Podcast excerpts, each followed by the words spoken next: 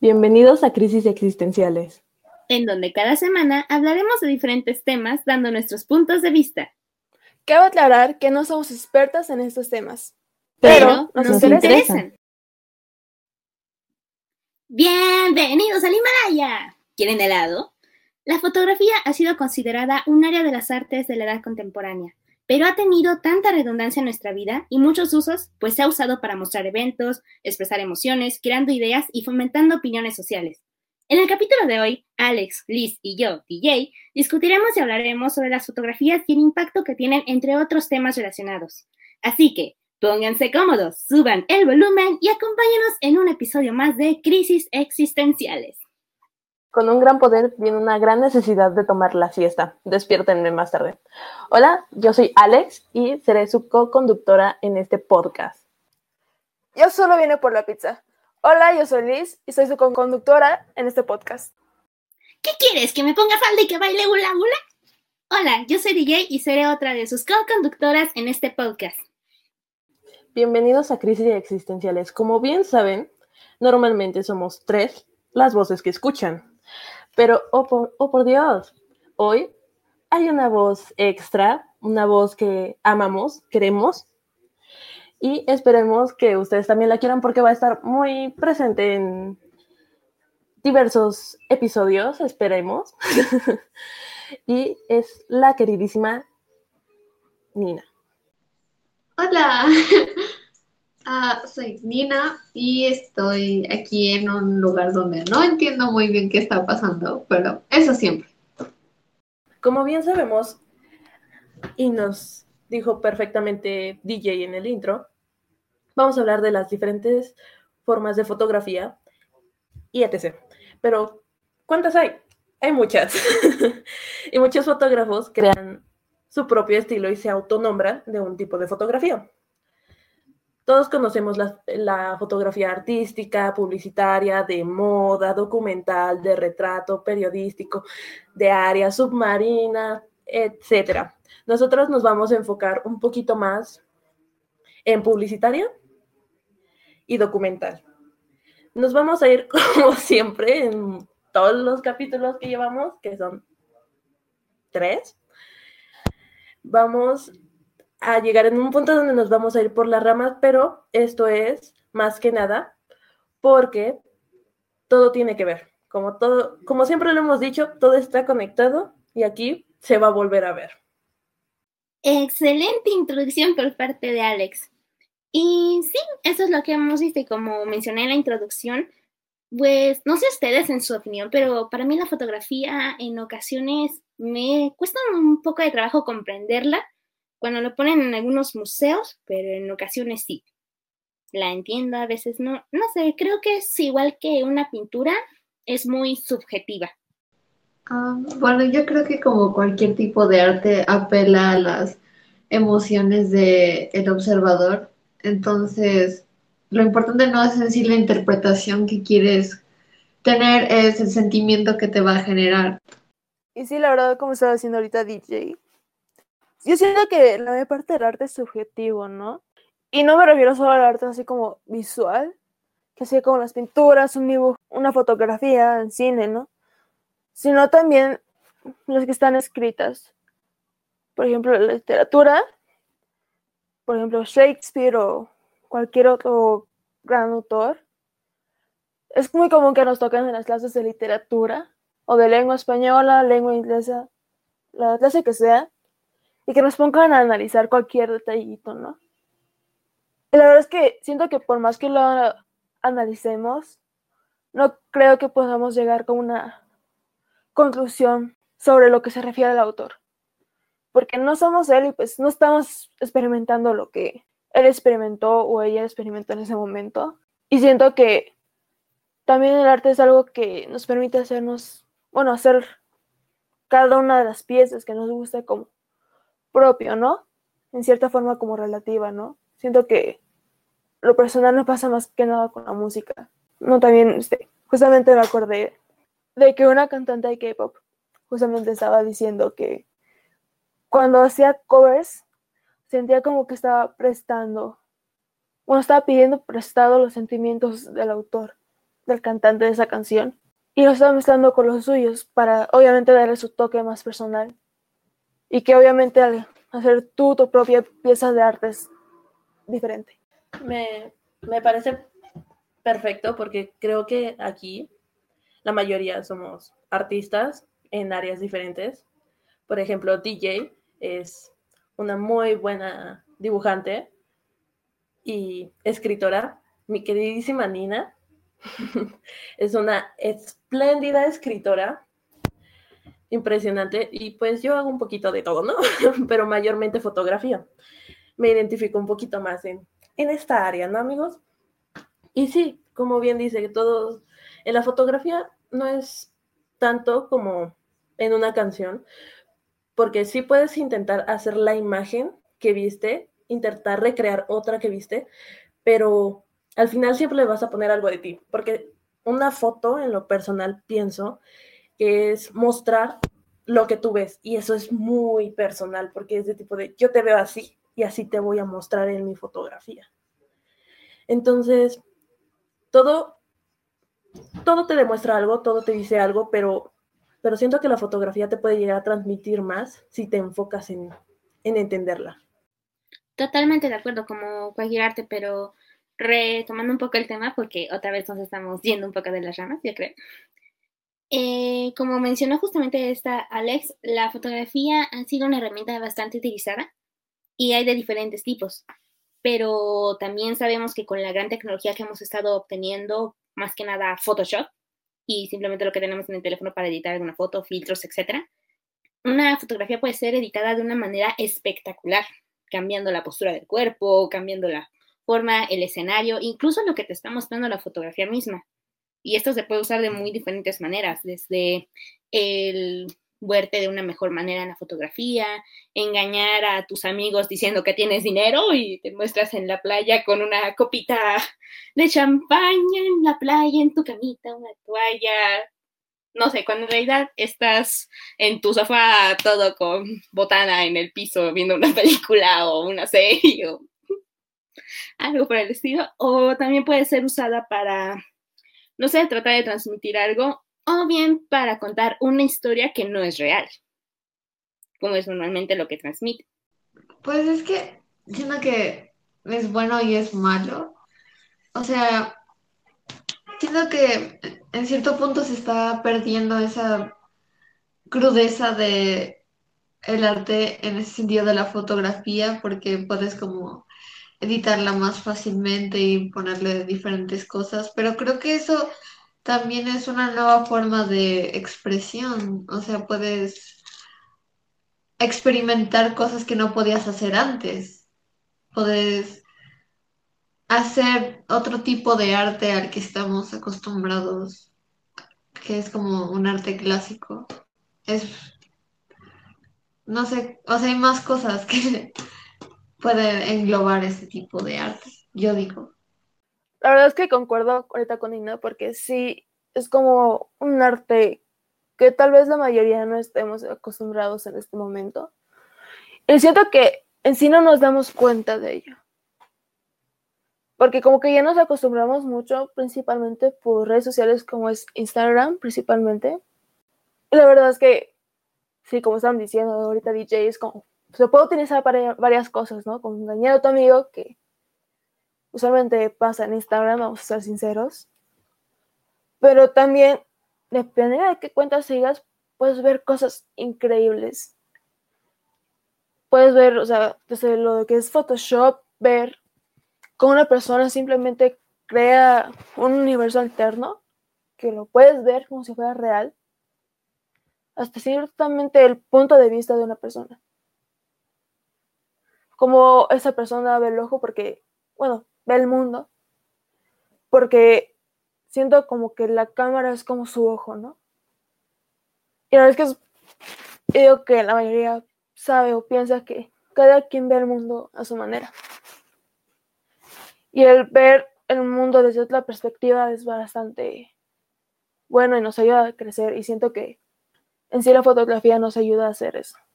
No solo eso de que guarde tu ojo, sino también hace un recordatorio de la memoria. porque la fotografía, si bien antes era utilizada para, yo creo que antes era más utilizada para dar a reconocer algún evento, o más bien para dar un recuerdo de lo que sucedió, por ejemplo, en la inauguración de algún edificio, algún ayuntamiento, siempre tomaban una foto al inicio de la situación o la hacían en para tomar algún recuerdo o algo. Um, no sé, ustedes qué siguen opinando de todo esto. Pues en lo personal, creo que, que tienen razón. Todos, todos mostramos unas diversas perspectivas. Por ejemplo, yo al inicio hice fotografía pequeña, hice fotografía macro, porque me gustaba mostrar a las personas lo que nadie, literalmente nadie se detenía a ver.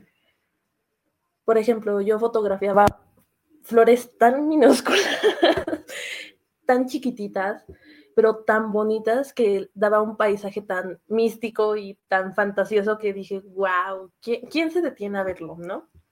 Empecé con eso. Después empecé a hacer retrato, porque me gusta fotografiar emociones y este tipo de actividades que todos hacen. Y no me van a dejar mentir porque tanto DJ como Liz fueron mis víctimas y no se daban cuenta. ya hasta muchísimo después de tres fotos, diez fotos. Entonces, todo, todo fotógrafo tiene un punto de vista y nos quiere mostrar algo. Y ya es cosa del espectador entender lo que te muestra o darle su propio significado y ambas cosas están muy bien. Pues como estábamos tratando de retomar justamente es lo que queremos mostrar. Y aquí yo quiero retomar un poco de cómo transmitimos más que nada en los álbumes de fotos, porque no me van a negar quién de ustedes se ha quedado en una casa y ha agarrado el libro de las fotos y ha empezado a leerlos o bueno, ver los recuerdos de, mira, esta fue cuando me reuní con unos amigos, esta fue cuando estuve aquí, porque por algo yo no soy mucho de tomar una foto de cada situación que tengo, de hecho mi galería, si ven mi teléfono, está muy vacía de fotografías de mi cámara. Pero he visto personas que guardan de todo, guardan eventos con los amigos, guardan lugares hermosos, guardan comida, guardan, no sé, la portada de algún libro que les gustó, alguna frase, etcétera, etcétera, etcétera. Y eso creo que también nos ayuda porque de alguna manera la fotografía no solo se ha vuelto una manera de expresión, como dijimos antes, sino una manera de recordar lo que vivimos en el pasado, pues por alguna razón las fotografías que están en el pasado nos han recordado algo últimamente. Se algo que ha trascendido. O no estoy, o más bien quiero escuchar otra opinión. ¿Tú qué dices, Mina? De hecho, estoy de acuerdo. O sea, Siento que lo que hace que algo sea común, algo que sea importante, es que sabes que sentiste algo especial con todo eso, siendo que tenemos una relación muy importante entre las emociones y los recuerdos, porque sea lo que sea, de lo que te acuerdas es algo que te marcó de alguna forma. Entonces yo siento que una forma de mantener ese sentimiento y esa persona que somos es con base a los recuerdos. Entonces, los tenemos en diferentes cosas, en, fotografías, en objetos, en todo eso se relaciona con un sentimiento, yo creo. Sí, la verdad sí. La fotografía que llega a generar más sentimientos en lo personal es la de, en mi parecer, la, la documental, porque literalmente te está documentando algo. Te puede documentar desde el viaje de una persona hasta lo más fuerte que, he llegado a ver o que me ha movido tanto, que es la Segunda Guerra Mundial. Mi fotógrafa favorita se llama, les digo su nombre completo, Margaret Brock White. Ella es la primera mujer en hacer fotografía documental y en la Segunda Guerra Mundial. Le tocó esa época. Fue una época difícil más para una mujer también. ya tenía un poco más de movimiento, pero era difícil. Aparte de ser fotógrafa y irte a la guerra, más difícil.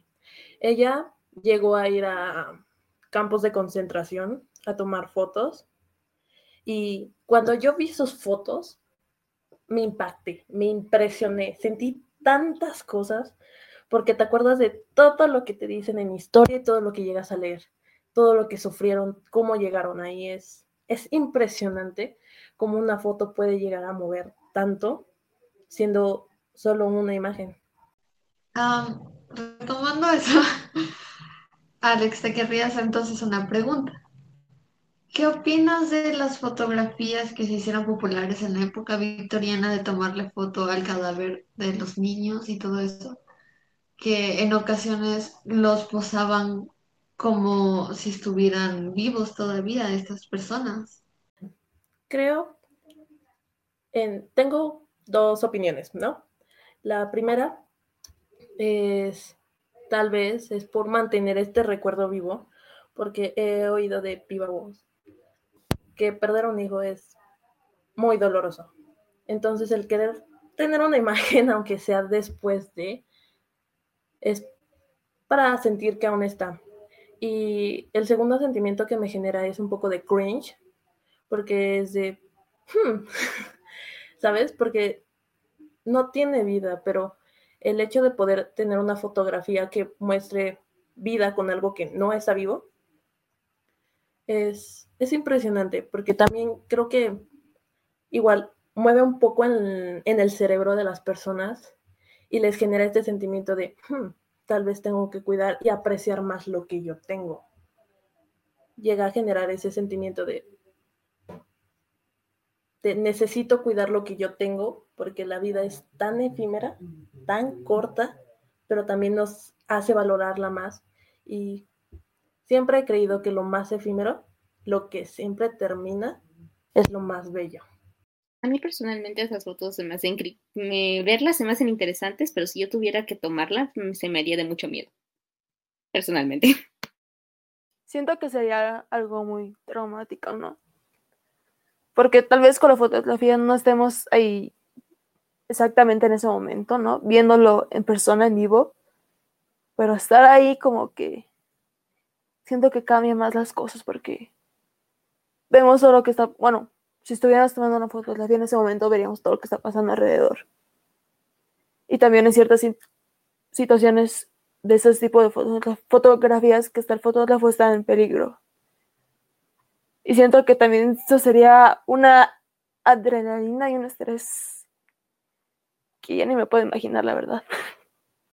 Aunque también tomando en cuenta el contexto de la época, o sea, también estaba contemporáneo a los medallones de luto que puso en moda la reina Victoria de Inglaterra, que eran mechones de cabello que se cosían como a una especie de telita que se ponía en el medallón y las personas las llevaban consigo como ahora conocemos a los gamafeos y todo eso que tiene la fotografía de una persona era algo así. Entonces yo creo que también depende mucho del contexto, es cómo se ha visto a la muerte y a la fotografía, han ido muy unidas también.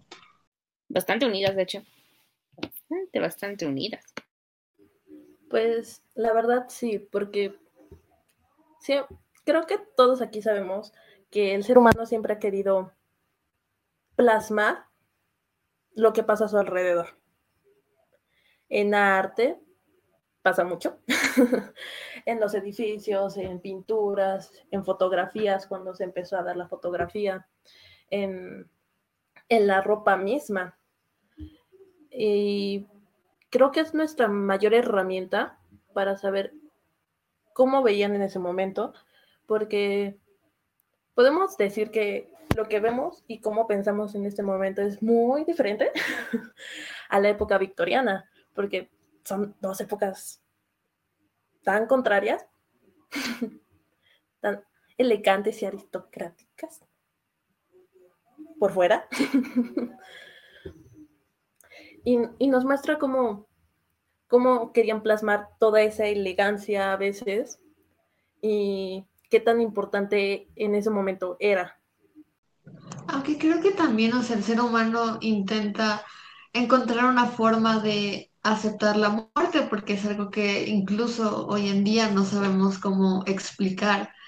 Entonces, muchas de las tradiciones que tienen este, pues muchos países, muchas culturas, no que se deben a tratar de lidiar con esos temas como el Día de Muertos que hay aquí o no sé, el Día de Todos los Santos creo que también tiene algo que ver con eso. La religión hace mucho hincapié en diferentes tradiciones con todo eso. Creo que Ajá, tiene mucho que ver cómo pensamos, en cómo visualizamos temas tan importantes como son la vida, la muerte, el matrimonio y esas cosas. Ahorita me llegó una controversia pensando en todo esto de la relación de las fotografías y la muerte.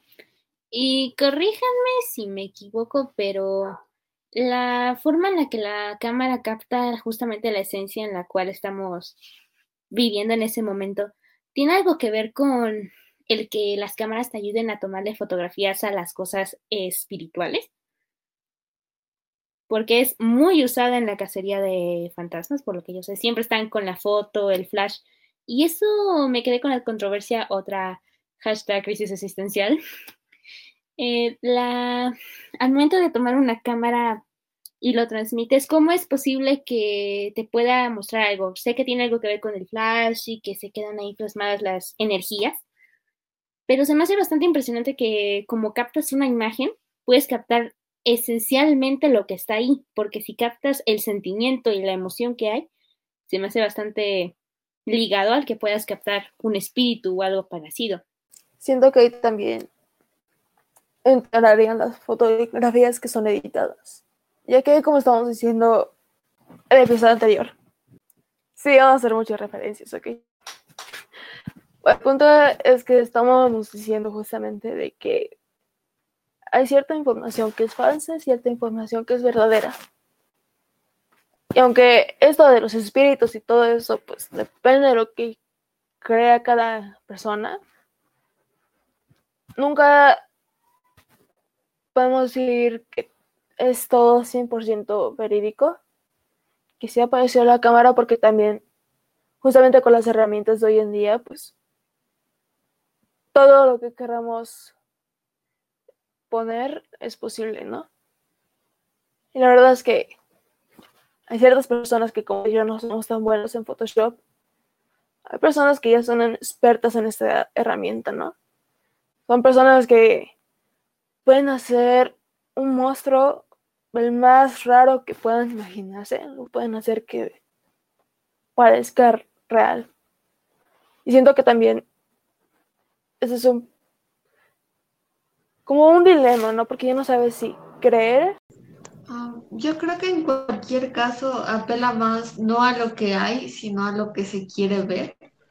Es como una proyección de esas cosas. O sea, si una persona por alguna razón de verdad quiere ver un fantasma, no sé, tal vez sea un ser querido o algo así, si le dices que hay un fantasma en una fotografía, lo va a buscar y lo va a encontrar independientemente de que esté ahí o no. Y es, eso pasa con muchas cosas, ¿no? Es una proyección de nuestros deseos. O sea, independientemente de que sea real o no, es una proyección, ¿no?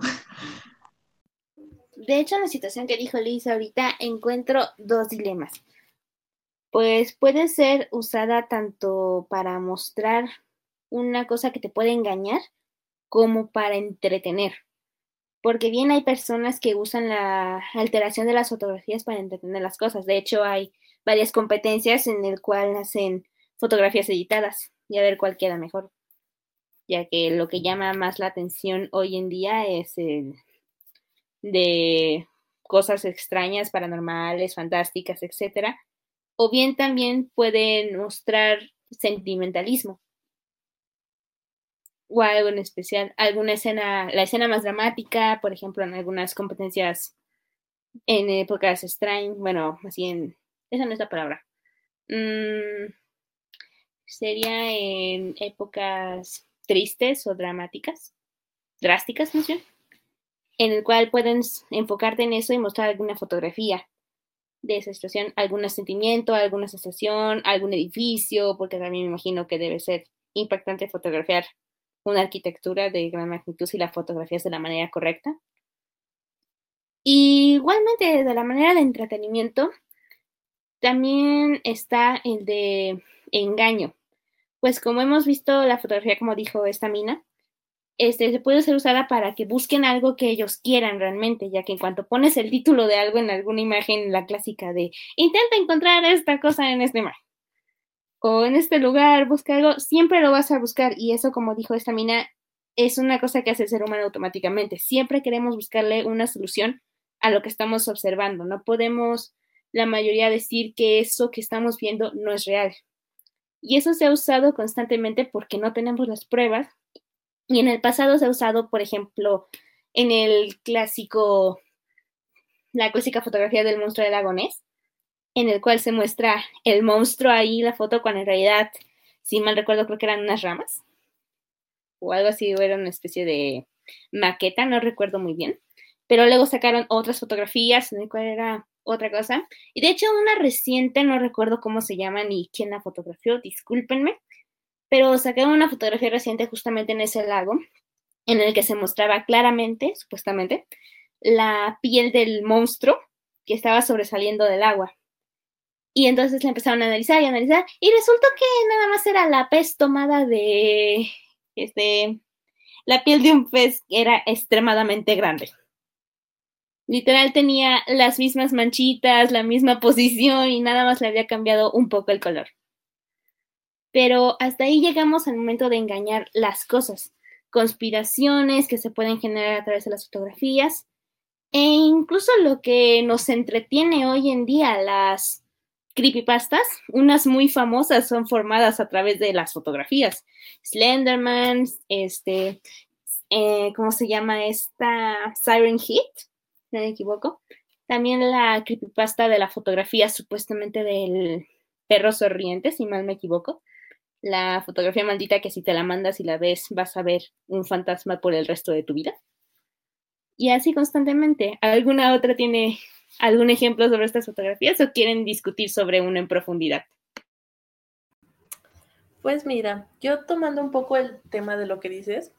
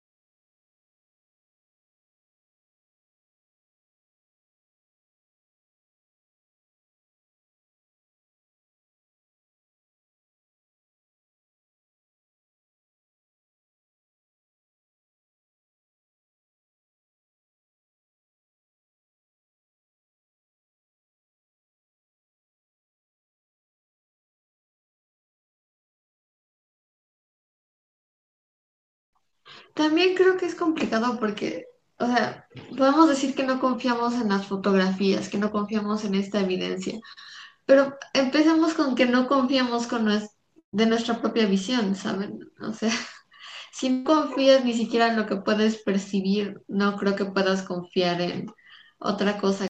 ¿Realmente lo que vemos es la realidad o solo estamos viendo lo que ella nos quiere enseñar? No, por favor, no, ahorita la clase de filosofía no la necesito. ya la hemos discutido, Liz, y hemos llegado a la conclusión de que no sabemos.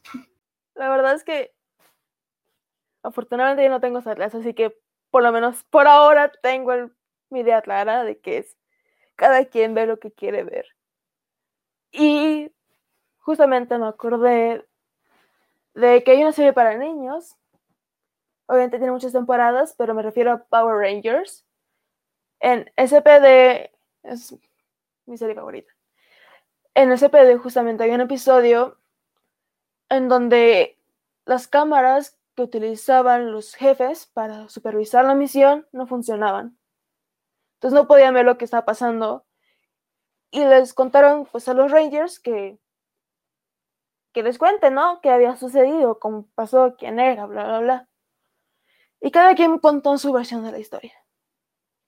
Y aunque había ciertas, for bueno, ciertas veces en las que sí encajaban una con otra, había unas sacadas de onda, ¿no? Porque también ellos querían verse como el mejor, ¿no?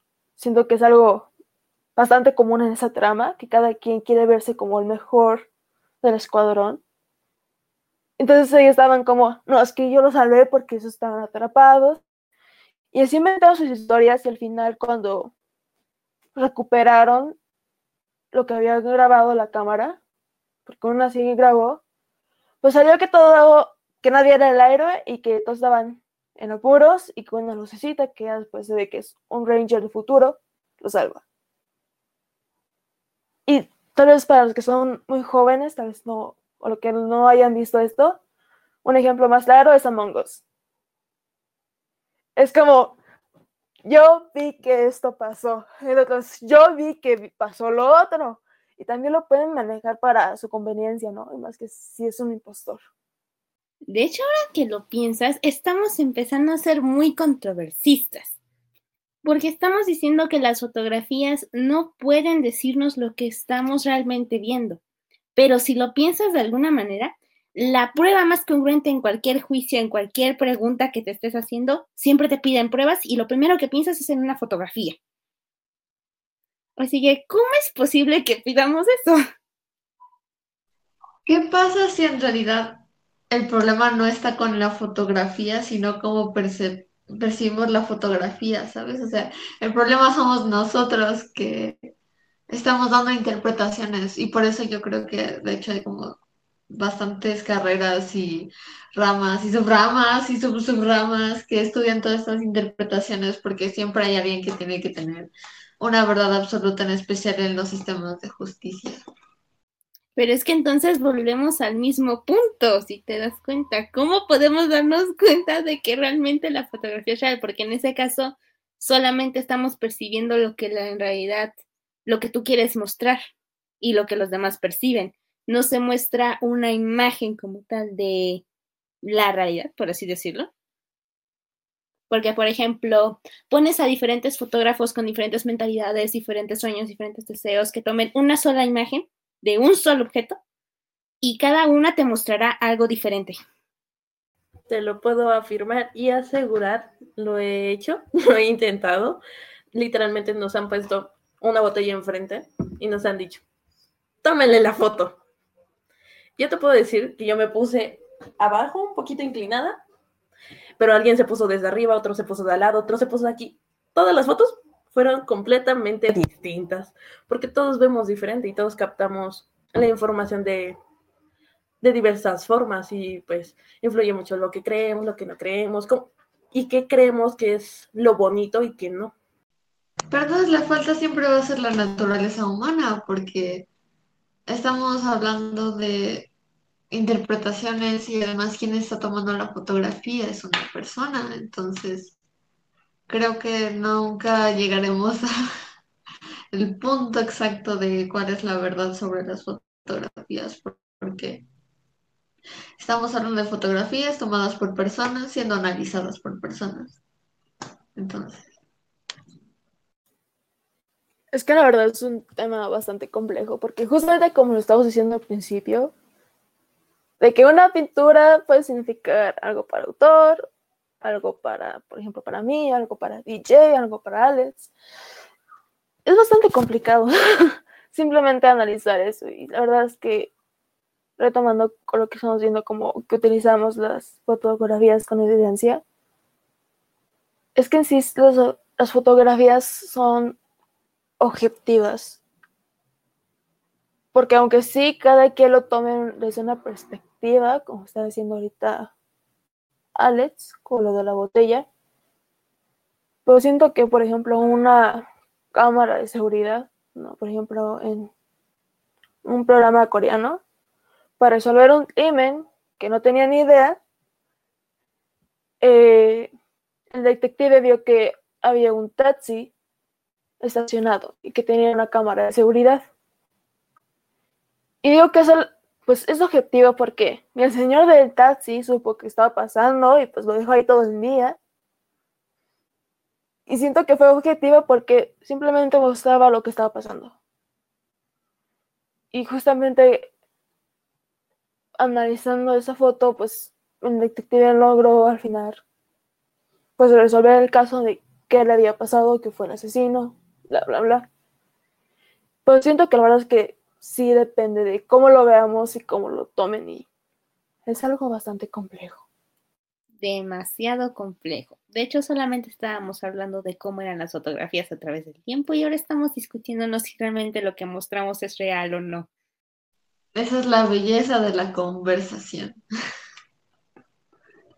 Perder el rumbo del tema y ya no saber de qué estaban hablando en primer lugar. Efectivamente, Mina. Pero bueno, continuando con lo que supuestamente teníamos planeado desde el comienzo, yo creo que ahora ya hablamos sobre las perspectivas y tal cosa, pero olvidamos tocar un tema importante y también es el de cómo esto nos ha afectado como tal las pruebas en las acciones de la sociedad. ejemplo, una foto, como dijimos, percibe mucho, pero una fotografía puede incluso mover a la gente a hacer un movimiento o a creer en una cosa. Me recuerda mucho. Es que aquí, o sea, perdón, yo aquí con mis temas todos extraños, pero me recuerda mucho al caso de Mothman, el hombre polilla, que, o sea, solo por sus avistamientos y las supuestas fotografías que había de él, ahora ya es un atractivo turístico que tiene mercancía, tiene tacitas, tiene galletitas.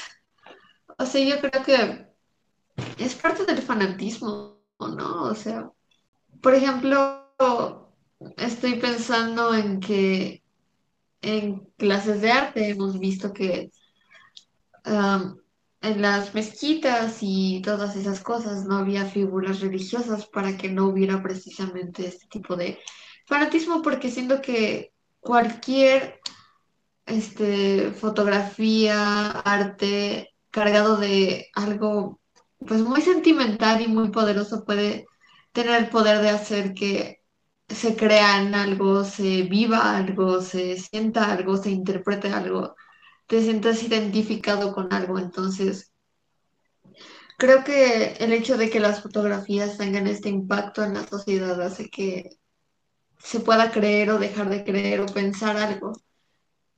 ¿No?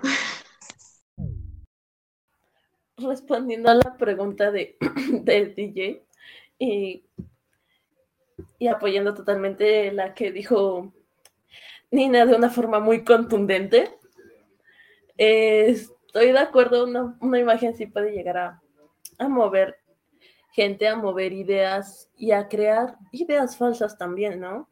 Porque metiéndonos como un poquito a cosas que tienen como base la foto, que son los videos y las películas, que básicamente es foto. pero corridita, ¿no? ¿Cómo no se ha funado gente por un video sacado de contexto? Y si se puede hacer con un video, se puede hacer con una foto de una persona, un hombre, agarrando una chava, pero la chava haciendo esto porque está cayendo. si la tomas y no le pones contexto, vas a pensar que o la está atacando o algo raro ahí pasó. Y la vas a sacar tú solito y te vas a hacer tu, tu historia acá toda, toda perrona de por qué el hombre es malo. o cualquier persona que se vea en esa acción, porque es mala y porque hay que funarlo. ¿No? Entonces, es, eso también es lo peligroso de la fotografía, ¿no? Que si no te dan un contexto, todo se puede salir de control. Siento que de ahí también salieron los memes. Y siento que también, también surgió una polémica porque, pues como está diciendo Ale, son imágenes sacadas de contexto y a veces que también son subidas sin permiso de la persona que aparece. Y a veces se hace viral y no te das cuenta. Y de las formas en las que utilizan esa imagen, a veces que sí pueden ser muy divertidas, hay que ser honestos, pero a veces sí pueden ser ofensivas, ¿no? Y siento que también es un problema ahorita de los jóvenes, pero bueno, no vamos a meternos ahorita en eso. De hecho, retomando un poco el tema, de nuevo de cómo te puede afectar la fotografía y tomando un poco lo que dijo ahorita Liz, podríamos esto tomarlo un poco de lo que vimos anteriormente con las redes sociales en el capítulo anterior. Pues, por ejemplo, en Instagram, como habías dicho, subes una foto que resulta ser viral, puede atacar a la persona que está dentro de la foto cuando la subes. Y al mismo tiempo puede generar una, un ataque o una burla, porque si te toman una foto en el peor momento indicado, pero se inmortaliza en una fotografía y se vuelve a reinmortalizar en el Internet o en esa aplicación, se vuelve mucho más dañino para una persona. Así que no solo las fotografías te pueden promover una emoción al momento de tomarla, sino por quien la tomó. Porque en ocasiones las fotografías son iguales que una obra o un libro. Pueden estar dedicadas a una persona sin que te des cuenta. Y si es en un caso de una persona que te está afectando, puedes sentir inmediatamente el dolor que te transmite esa fotografía o la burla que estás sintiendo. Así que ahí dependería del sentimiento y el movimiento de la persona con la fotografía, desde quién la fotografía, por qué la fotografía, para quién la hace y quién la recibe. Bueno, también quería agregar de que también es que, volviendo con un poco con el episodio, anterior, pues con las redes sociales como todo ya se hace viral, a veces uno no se da cuenta. Y no me acuerdo dónde lo vi, pero era donde entrevistaban a estas personas que se hicieron viral hace unos años por un meme. Y ahora es que aunque uno es, como, ah, está divertido, ¿no? Mi meme no está tan feo. Recuerdo que había una chica a la que le hicieron la vida imposible. Porque no recuerdo exactamente cómo era el meme, pero no lo mostraba bastante bien. Y estoy diciendo, ahora la calle, todos me gritan, oh, es la chica del SMM, se empiezan a hacer burlas y empiezan a citar memes que vieron en internet. Y también es un gran efecto que puede tener una fotografía y siento que también eso con lo que está diciendo DJ de quién la toma, quién la toma, a quién se la manda, siento que debería haber más conciencia en eso. También es el contexto de la imagen pública, ¿no? Porque, o sea, hemos llegado a un punto en el que una vez que esta imagen llega a dominio público, que lo tomamos como redes sociales o cualquier otro tipo de dispositivo, pues ya el control no está sobre la persona que debería tener esta pues seguridad de que su fotografía y va a ser su uso, sino que deja de haber este tipo de autoridad sobre esta es mi fotografía, yo no permito que les este uso porque al hacerse públicas de dominio público. Entonces, es como cuando eh, el otro día estaba viendo una entrevista donde dice un artista que al ser un artista y publicar tu trabajo, estás tomando como, estás dando por hecho que de repente, unos cinco años después, vas a estar en YouTube y vas a ver a alguien haciendo un comentario muy extraño con tu arte como foto de Entonces, es como el problema del dominio público y hasta dónde llega a ser ofensivo y legal. Y también ahí entra una parte muy importante de lo que es el copyright. Y siento que tomamos un poco el tema del episodio anterior de las redes sociales, en las que no había leyes que regularan esto del Internet y del uso. Y siento que, aunque sé como ciertas leyes, como es lo del copyright, de que no pueden utilizar la foto, siento que deberían haber más, justamente para regular esta situación que cada vez es más creciente. Sí, sí, sí, tienen toda la razón, porque, pues, como bien mencionamos, tanto la fotografía puede ser muy buena y movernos acá muy cañón y replantearnos todo hasta hacerle un daño muy grande a una persona, ¿no? Y, eso está, está mucho en cada persona y en su criterio y su moral que tenga. Ahí, ahí creo que radica el problema, porque pues hay mucho ser humano, y me incluyo ahí dentro, que mientras más te dicen no lo hagas, tú estás de, así quiero hacerlo y lo quiero hacer más, porque me dijeron que no lo haga. Entonces sería, sería un cambio que se tiene que hacer tanto en leyes como socialmente para evitar tantos problemas que genera, tristemente. De hecho, nos estamos envolviendo en un tema bastante complicado, retomando todo lo que hemos visto hasta el momento, porque hemos tocado temas como la percepción, el cuestionamiento de lo que realmente vemos, el cómo podemos percibir lo que transmiten estas fotos, las costumbres que se hacían antes al tomar las fotografías, que de hecho al retomarlas podemos decir que antes era común fotografiar, como habían dicho esta mina anteriormente, de fotografiar los cadáveres como una manera de, de recordarlos, etcétera.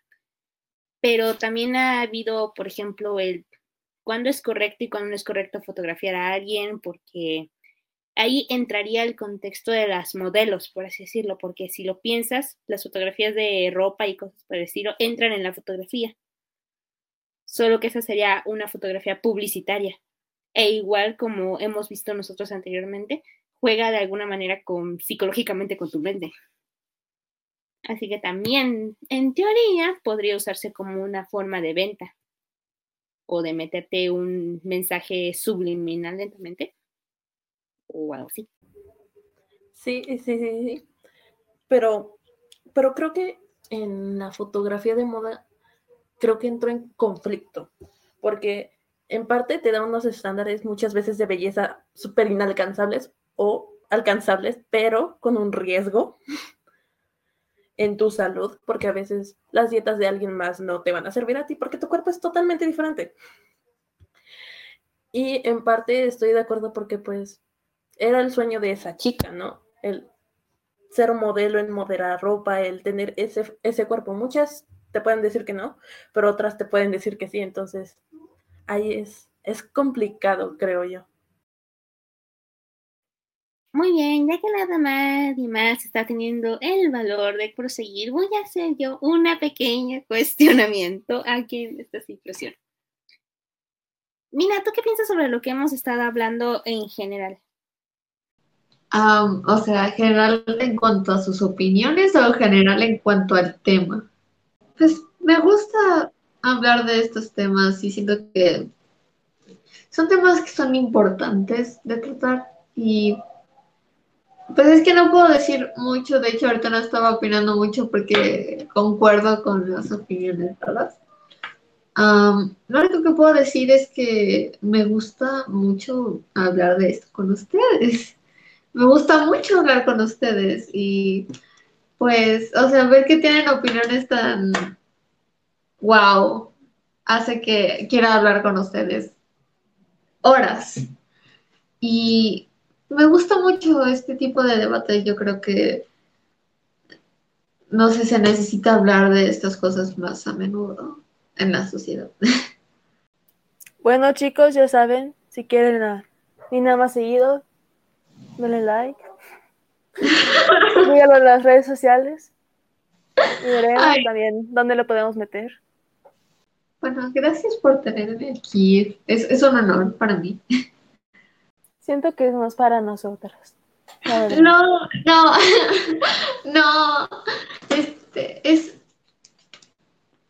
Por favor, o sea, son increíbles. Y am, yo no conozco a quien sea que esté viendo esto. Pero, pues, sí, o sea, ojalá que les guste lo que piensan esas hermosas personas y quieran seguir escuchando. Pero sí, yo en lo personal me alegra mucho que hayas aceptado acompañarnos, porque realmente, no sé, yo sí te valoro mucho como una persona muy, con muchas opiniones, la verdad, sobre diferentes situaciones, temas o algunas ideas.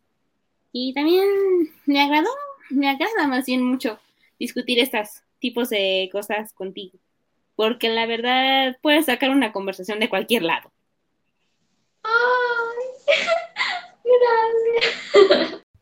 No te preocupes, tenemos tantas ideas en las que puedes participar. Por ejemplo, cuando hablemos de Halloween, cuando hablemos del Día de Muertos, cuando hablemos de narraciones, de monstruos, de... Tenemos tantas ideas en las que queremos incluirte. Yo encantada. Siempre, cuando quieran, cuando me necesiten, cuando sea. Yo estoy a su servicio. Pero sí, gracias por invitarme. En serio.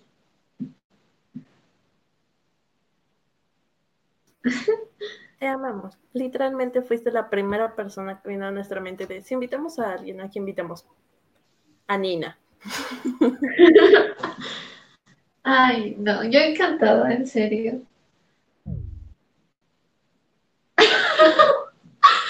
No, sí, o sea, el criterio contundente regresó. Damas y caballeros, para los que nos estén escuchando en este momento y vean que estemos riendo en momentos así que no tengan contexto, digamos que el internet está poseyendo nuestras computadoras y estamos Es muriendo. el criterio contundente, DJ, es el criterio contundente. Es para darle más fuerza a lo que se estaba diciendo. Obvio, porque es importante. Oh, me quito el sombrero ante ustedes. Vale, muy bien. Bueno, como ya es tradición en todos nuestros episodios, creo que me toca a mí dar una conclusión en general sobre el tema de la fotografía que hemos tocado. Así que veamos, ¿qué es lo que podemos decir de esto? La fotografía es una herramienta que se ha usado desde mucho tiempo antes, se ha usado bajo diferentes costumbres, diferentes maneras, diferentes razones por las cuales se ha hecho. Nos han contado muchas historias, como lo que nos mencionó Alex con su fotógrafa favorita, con Margaret, de, no me acuerdo el apellido, perdónenme, con la Segunda Guerra Mundial, entre otras personas que nos han mostrado otros eventos importantes, otras guerras, otros avances, eventos, festivales, mmm, personas importantes, etcétera, etcétera. Nos han mostrado un recuento de la historia, de lo que nos ha pasado continuamente.